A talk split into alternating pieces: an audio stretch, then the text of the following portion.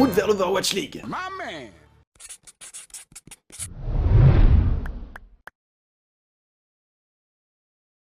On arrive bientôt à la moitié des franchises de l'Overwatch League présentées, mais aujourd'hui on arrive à l'une des plus connues et des plus appréciées, Seoul Dynasty.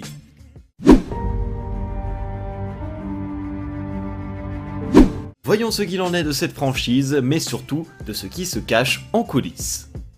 La franchise de Seoul Dynasty fait partie des 12 pionnières de la saison inaugurale de l'Overwatch League. Mais derrière ce nom se cache l'organisation Genji Esports. Créée en 2017, elle fait partie des structures les plus valorisées au monde avec un classement de Forbes à la 6 place pour une valeur de 185 millions de dollars. Sa présence s'étend à de nombreux jeux au-delà d'Overwatch, comme League of Legends, PUBG, NBA 2K, Counter-Strike Global Offensive ou encore Fortnite. Malgré tout, une personne précisément est à la baguette au sein de cette organisation et de son investissement en Overwatch League. Kevin Chou. Cet homme d'affaires américain est le fondateur et président de Genji Esports. Anciennement, Kevin était impliqué dans le domaine de la finance avant de se tourner vers l'une de ses passions, le jeu vidéo. Il fut à l'origine du studio Kabam, développeur spécialisé dans le jeu mobile avec des titres comme Marvel Contest of Champions ou Transformers Forged to Fight. Après 10 ans et demi passés à la tête de ce dernier, il opéra sa revente pour 1 milliard de dollars en 2017. C'est vous dire. Mais terminons ensemble sur un petit bonus. Quel est le lien entre les Seoul Dynasty et le logiciel de streaming Streamlabs? La réponse est Kevin Chou, qui fut un des premiers investisseurs de Streamlabs à ses débuts, soit un business angel. Maintenant que vous en savez plus sur la structure, il est temps de se tourner vers le fameux roster pour 2020.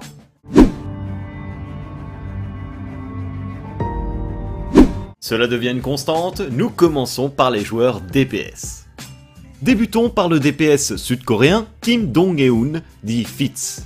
À seulement 19 ans, il fut l'une des plaques tournantes de Séoul la saison passée. Souvent aligné aux côtés d'Illicite, pour des plans de jeu précis, la franchise a toujours pu compter sur lui pour prendre la relève dans une rotation de joueurs. Mais au-delà de la confiance qui lui est portée, Fitz est un de ces joueurs qui n'ont pas nécessairement eu d'expérience extensive avant de rejoindre l'Overwatch League. En effet, en 2018, lors de ses débuts dans le Path to Pro avec l'Open Division Corée saison 3, on le retrouve du côté de l'équipe JC Busan dans sa line-up Lucha. Il y côtoie des talents qui ne tarderont pas à se montrer sur cette scène coréenne, comme Mag chez Runaway ou Unique chez Element Mystic. Dans son cas, cette première tentative échoue en playoff, ne permettant pas de se qualifier pour les Contenders Trials qui suivront. Et c'est là que les coïncidences s'en mêlent. L'équipe qui élimine GC Busan Lucha n'est autre que Going Water S futur vainqueur de cette saison d'Open Division. Et devinez quelle équipe va recruter le bon Fitz pour jouer les trials qui s'ensuivent? Going Water S. Il accède à une strate supérieure du Path to Pro d'Overwatch, mais n'ira pas plus loin. La compétition fait loi et Going Water S termine quatrième, et seuls les trois premiers accédaient aux Contenders.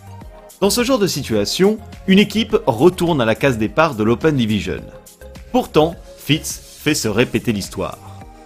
Une nouvelle fois, il reçoit une proposition pour monter encore plus haut malgré la défaite. La franchise de Seoul Dynasty en Overwatch League est intéressée par son profil.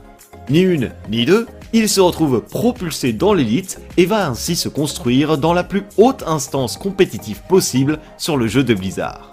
Avec une nouvelle saison approchante, Fitz se trouve dans des conditions similaires à ce qu'il connaît déjà la dualité avec son coéquipier illicite et la potentielle rotation avec un joueur dit star qui n'est autre que Profit, remplaçant de Fleta. On parle beaucoup de lui, mais qui est donc ce fameux Park Jae-min dit illicite qui colle si bien au profil de Fitz? S'il n'a que 18 ans, son parcours est un peu plus expérimenté que son compatriote. On retrouve le DPS sud-coréen dès 2017, une année qui marque ses débuts avec plusieurs petites équipes. Toutefois, c'est 2018 qui sera son année charnière. Il est engagé par l'organisation Blossom, où il côtoie le futur coach de London Spitfire Agap et un futur joueur de Going Water S, l'une des équipes où Fitz est justement passé. Surtout, c'est une équipe qui va connaître les hauts et bas du Path to Pro d'Overwatch. Blossom va en effet connaître 3 saisons des Contenders Corée au cours de l'année 2018, mais également 2 saisons de Contenders Trials. Cela signifie que lorsque Blossom est en Contenders, elle ne parvenait pas, à cette époque, à s'y maintenir, simplement y revenir continuellement. Autant dire que pour Illicit, cette expérience pré-Overwatch League lui aura permis de vivre tous les états possibles d'un joueur compétitif, de la déception à la joie. En mars 2019, il est ainsi recruté par Seoul Dynasty et réalise la saison 2 dont je vous ai parlé plus tôt. Un joueur capable de s'intégrer à merveille dans un duo et de soutenir la mise dans les meilleures conditions d'un joueur star. Cela tombe bien, la saison 3 de l'Overwatch League s'annonce dans cette même configuration pour les DPS de la franchise. On arrive à la recrue phare de Séoul lors de ce mercato 2019-2020. Park Jun-young dit Profit. Si nous devons tenir des comptes, il est l'un des joueurs qui détient le plus de titres majeurs sur Overwatch. Et pour cause, dès 2017, on le retrouve au sein de l'équipe de JC Busan Wave à l'époque opéré par la structure Blossom mentionnée plus tôt. S'il n'a pas connu ses petits camarades présentés jusque-là, il a bien connu une autre compétition, la grande Apex d'OGN. Instance la plus relevée au monde, avant l'arrivée de l'Overwatch League, elle donnait à voir les meilleurs joueurs sur le jeu. Et Jesse Wave n'a pas manqué de marquer la surprise à une époque dominée par la grande Runaway. Tout avait commencé par une victoire dans l'une des instances préliminaires qu'est la Road to Apex. Ce premier succès s'était vu complété par une deuxième place en Apex Challengers, montrant la montée en puissance progressive du roster. Mais l'explosion est arrivée en saison 4 de l'Apex, où Profit et consorts vont parvenir à s'extirper d'une deuxième phase de groupe, incluant les deux ténors de l'époque, Runaway et Lunatic. La suite est un véritable roman. 4-0 infligé à Cloud9 Kongdu, jusque-là invaincu, puis une finale dantesque remportée 4-3 contre Runaway. JC Busan Wave vient de défaire tous les pronostics et profite d'empocher son premier titre majeur. Huit jours plus tard, JC Busan réitère en allant chercher la PAC première, un tournoi alors organisé par Blizzard mêlant des équipes de plusieurs continents. Encore une victoire contre Runaway. Je pense que la suite vous la connaissez. L'Overwatch League saison inaugurale se rapproche en cette fin d'année 2017 et tout ce beau monde de JC Busan Wave reçoit une invitation d'une certaine franchise de London Spitfire. Une première année dans l'élite qui permet au groupe d'aller glaner le titre ultime, celui de champion de l'Overwatch League saison 1. À présent, Profit est dans un nouvel environnement, même s'il amène Gesture à ses côtés. L'objectif affiché n'est autre que corriger les affres d'une deuxième saison compliquée chez London, mais pas catastrophique.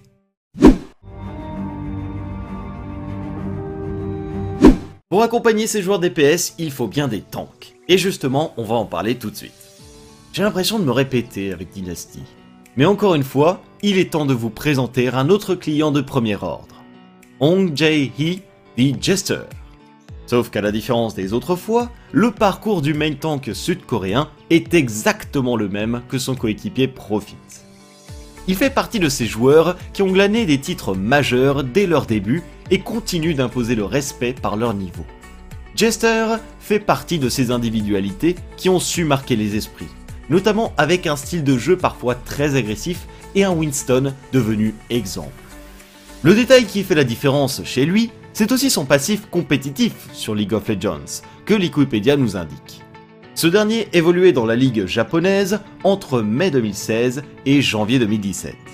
Un élément qui apporte un peu plus de galon au personnage, dans l'idée qu'il est capable de s'adapter à une vitesse remarquable. Tout comme Profit, il est temps de racheter les difficultés de la saison passée, venu avec London Spitfire, et de démarrer une nouvelle route vers le titre. Surtout que cette année, Jester va être mis en concurrence avec un joueur tout aussi intéressant. Je parle ici de Wang Min Seo, dit Marvel, également main tank sud-coréen de son état. Son profil est encore plus flexible, je dirais, que Jester, il est capable de jouer un grand nombre de tanks à haut niveau, tels Winston, Orisa, Reinhardt ou même Sigma. De quoi s'inclure facilement dans une rotation efficace. Surtout, Marvel a déjà eu l'occasion de se confronter à son coéquipier sur ce même poste. On peut bien évidemment citer l'Overwatch League, nous pouvons aussi remonter jusqu'au début de sa carrière. Nous sommes alors à la mi-2017, et Marvel vient de rejoindre l'organisation sud-coréenne Metabellum. Il prend part aux Apex Challengers saison 4, qui ne se passe pas aussi tranquillement qu'un autre adversaire en grande forme, les fameux JC Busan. Bellum termine cinquième de la compétition avant d'enchaîner sur une véritable saison d'Apex qui, il faut le dire, ne sera pas plus glorieuse. L'équipe peine à trouver les arguments nécessaires pour passer la phase de groupe et doit s'incliner dès la première de celle-ci. Quelques mois vont passer avant de revoir le bon Marvel chez Meta Athena. Il y côtoie une flopée de joueurs prometteurs, Sansam, Saya Player, Chris, Shu, Awesome Guy, Aran, de quoi faire rêver quelques franchises Overwatch League par la suite. Ce passage sera assez court, car ne s'étendant que sur une saison de Containers Trials où il contribue à ramener l'organisation dans l'élite sud-coréenne. Mais dans la foulée, il décide de changer de scène compétitive en s'engageant avec Lucky Future ZNF, organisation chinoise. Marvel prend alors part au Contenders Chine en cette année 2018 et la magie opère. Ou plutôt, le talent d'un collectif. Lucky Future ZNF est en excellente forme, terrassant tous les adversaires qui se présentent tels T1W Esports Club ou LGD Gaming. Une dynamique qui les mène tout droit au titre, premier majeur de Marvel dans sa jeune carrière. Et dans ce roster, plusieurs vont recevoir un appel à la suite de cette performance. Marvel, vous vous en doutez, et Michel Loftank. Seoul Dynasty les veut dans l'équipe. Une saison somme toute correcte s'ouvre pour la franchise, qui termine 8ème de saison régulière et prend part aux playoffs finaux. Surtout, elle vient de mettre en place une solide ligne de tank qu'elle compte aligner de nouveau en saison 3 avec un solide coup de pouce. On persiste et signe avec Love Tank Choi Min Yuk dit Michel. Si une partie de sa carrière est proche de son comparse Marvel, je peux m'avancer sur le fait qu'il y a quelques détails supplémentaires notables sur ce joueur. Michel fait ses débuts compétitifs en 2017, au sein de petites équipes telles Mirage Gaming et Baixu 6. Un excellent moyen de récupérer de l'expérience et de se faire connaître parmi les joueurs amateurs désireux de passer professionnel. Justement, Michel va s'illustrer lors d'une compétition dédiée baptisée la Davish Overwatch Amateur League. Une première place attend ce dernier et son équipe. Surtout, c'est la porte ouverte à de nouvelles opportunités, dont une au sein de l'organisation Ardeon. Il y retrouve Anamo, futur DPS de NYXL, Diem, futur DPS de Shanghai Dragons, et Erster, futur DPS du côté de Rain. Avec ce roster, il officiera le temps d'une compétition. Elle aussi, couronnée d'un succès total, l'Overwatch Pacific Championship compétition officielle de Blizzard à Taïwan. Nous sommes en fin 2017, et pourtant, Michel commence déjà à bien remplir son armoire à trophées. Après ce nouvel ajout au palmarès, une bonne partie de la line-up d'Ardeont est recrutée par l'organisation chinoise Lucky Future, afin de créer l'équipe Zenith. Car oui, en cette nouvelle année 2018, le Path to Pro d'Overwatch se met véritablement en place, et l'équipe va s'intégrer dès la première saison dans les Contenders Chine. La suite? Disons que nos jeunes talents vont récupérer deux titres consécutifs de champion et permettre le transfert du bon Michel, tout comme Marvel arrivé entre temps, chez Seoul Dynasty. À présent, j'attends la saison 3 avec impatience, pour voir la relation qui va se mettre en place entre Marvel, Michel, déjà habitué à jouer ensemble, et Jester, nouvel arrivant.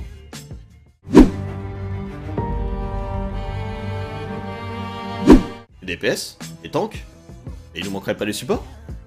Pour parler de la ligne de support de Seoul Dynasty, il est nécessaire de commencer par l'un de ses membres les plus éminents, Yang Jin Mo dit Toby. À présent l'un des derniers rescapés de la mythique équipe des Lunatic Eye, l'on peut dire que le support sud-coréen possède un passé glorieux. Le constat est simple. Toby a connu deux équipes dans sa carrière, Lunatic Eye et Seoul Dynasty. Tout commence en 2016. Quelques mois après la sortie d'Overwatch, il fait ses premiers pas avec la première nommée. Parmi ses coéquipiers, on commence à déceler les prémices avec Ryu Jeong, Miro et Eska dans les parages. Naturellement, comme toute équipe coréenne à cette époque, la line-up se lance dans la conquête de l'OGN Apex. Pour une première saison, les objectifs sont largement atteints, avec un quart de finale et une victoire en phase de poule contre la terrible Envious. Je vous rappelle justement qu'Envious, à cette époque, la détentrice du record d'invincibilité en match officiel. Mais pour Toby, la plus belle des années est à venir. 2017. Deux nouveaux titres de champion de l'OGN Apex avec Lunatic Eye, une Coupe du Monde avec la Corée du Sud et un recrutement en Overwatch League. Que demander de plus? Si un jour vous entendez parler de cette fameuse ère Lunatic Eye sur la scène coréenne, dites-vous bien que Toby en était l'un des acteurs principaux. Les deux saisons avec Seoul Dynasty, qui s'en suivront en 2018 et 2019, s'inscrivent dans la constance avec des 8 places à l'issue de chaque saison régulière.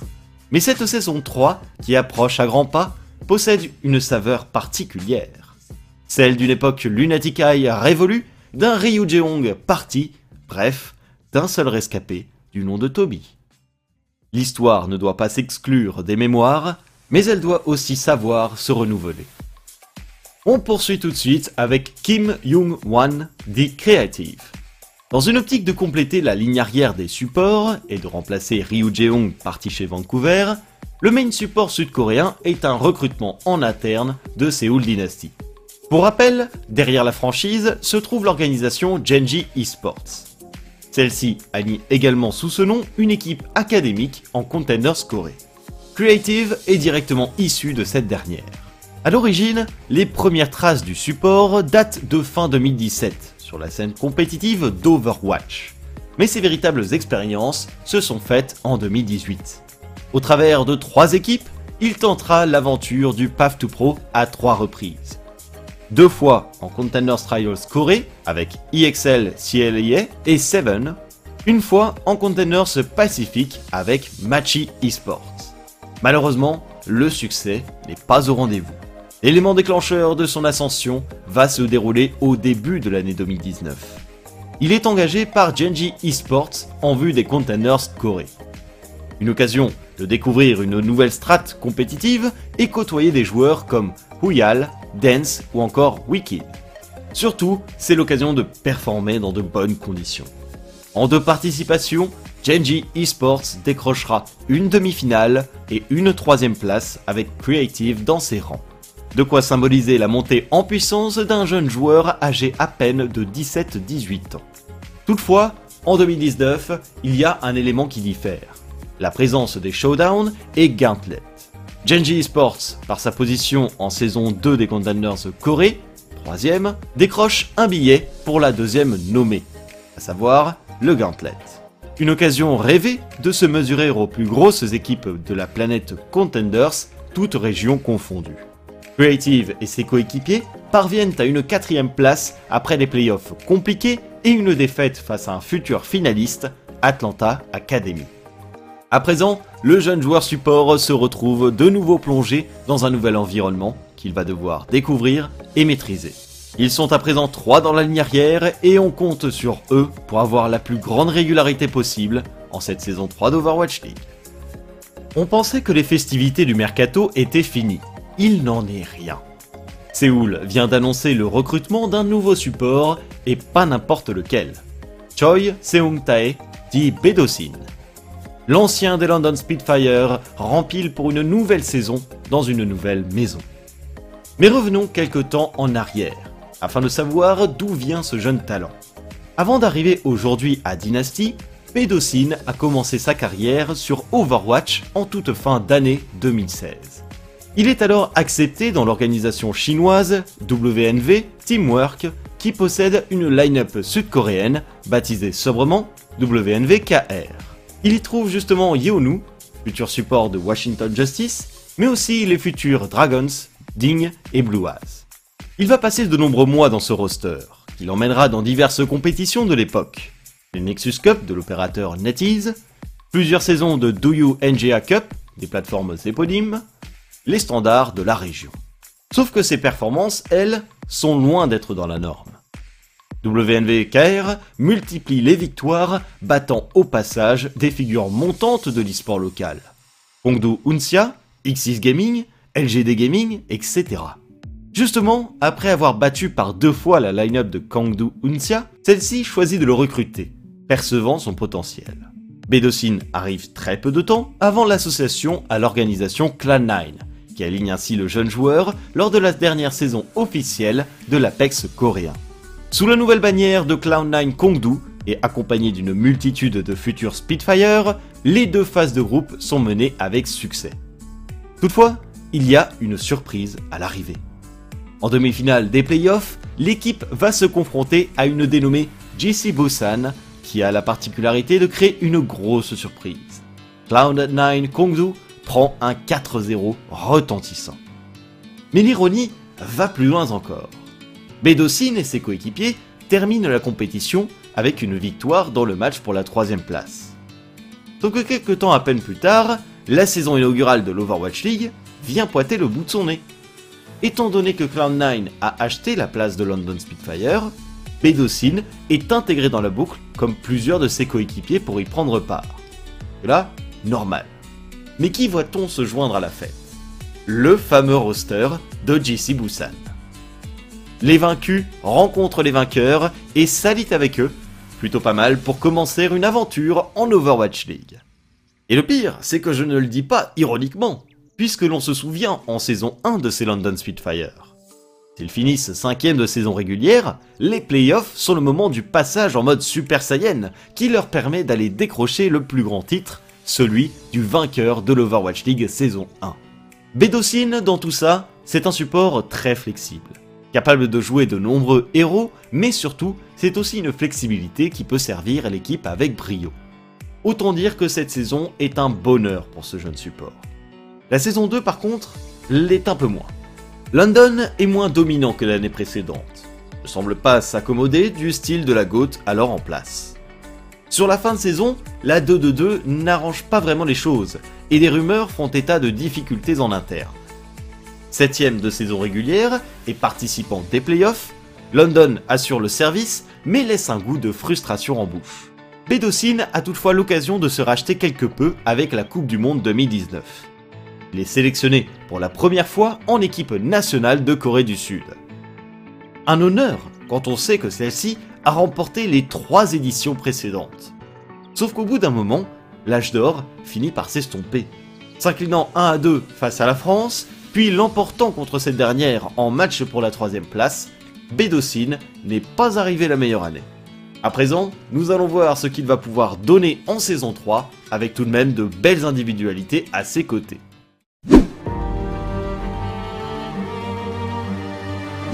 Maintenant que je vous ai présenté l'ensemble des joueurs, il est temps de passer au coaching staff.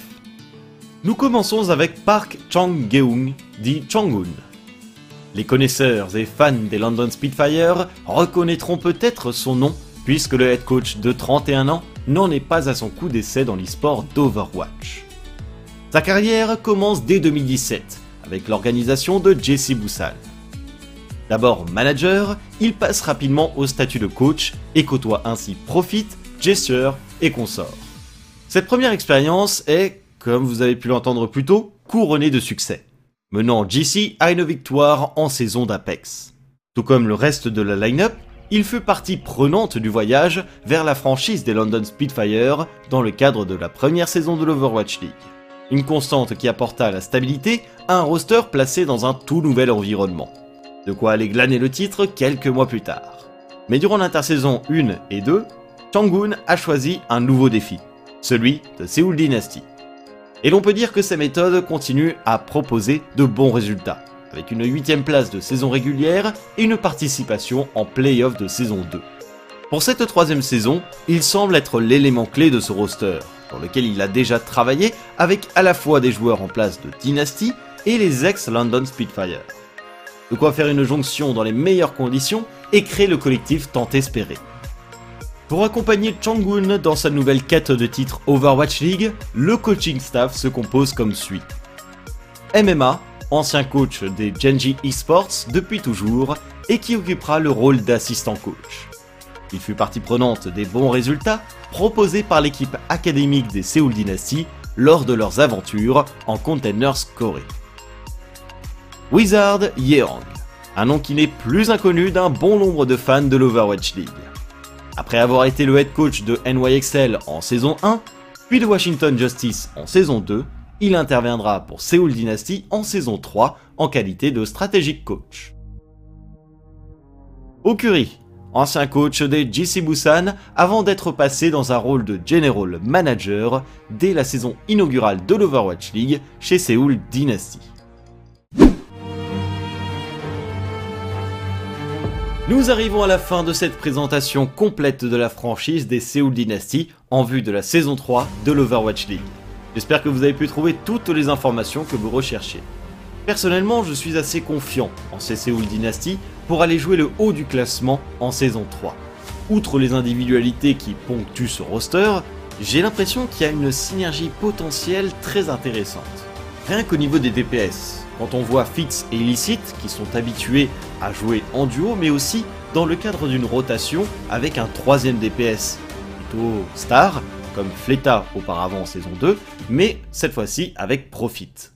Au niveau des tanks, c'est plutôt Marvel qui va favoriser une certaine flexibilité et ainsi l'introduction et l'intégration de Jester dans le roster et pouvant potentiellement permettre à Seoul Dynasty de faire appel à davantage de plans de jeu. Et au niveau des supports, on a un petit peu cette alliance de membres de longue date et de la jeunesse. Un petit peu cette synergie qui facilite le transfert de connaissances. J'ajouterais qu'avec l'arrivée de Bédocine, on est plutôt sur une ligne de support de qualité supérieure, étant donné que Bédocine, bon, au mécanique, quand même pas mal, mais aussi de par sa connaissance de certains de ses joueurs de Seoul Dynasty, de certaines de ses recrues, notamment Profit et Jester. De même, ce qui me fait croire en ces Seoul Dynasty, c'est au niveau du coaching staff. On a les éléments majeurs qui sont de retour pour une nouvelle saison, un gage de stabilité. Mais derrière, on remarque les expériences de Changun et Okuri avec JC Busan et London Spitfire, mais aussi MMA avec l'équipe des Genji Esports. Ce qui fait qu'on a un coaching staff qui est globalement capable de travailler avec tous les joueurs de ce roster, mais aussi de faire office de lien entre chacun. Et ce lien me semble être un avantage net pour Seoul Dynasty en vue de cette saison 3. En tous les cas, n'hésitez pas à me dire ce que vous pensez de cette franchise et de ce roster en vue de la saison 3. Et moi je vous dis à très vite pour une nouvelle présentation. Salut tout le monde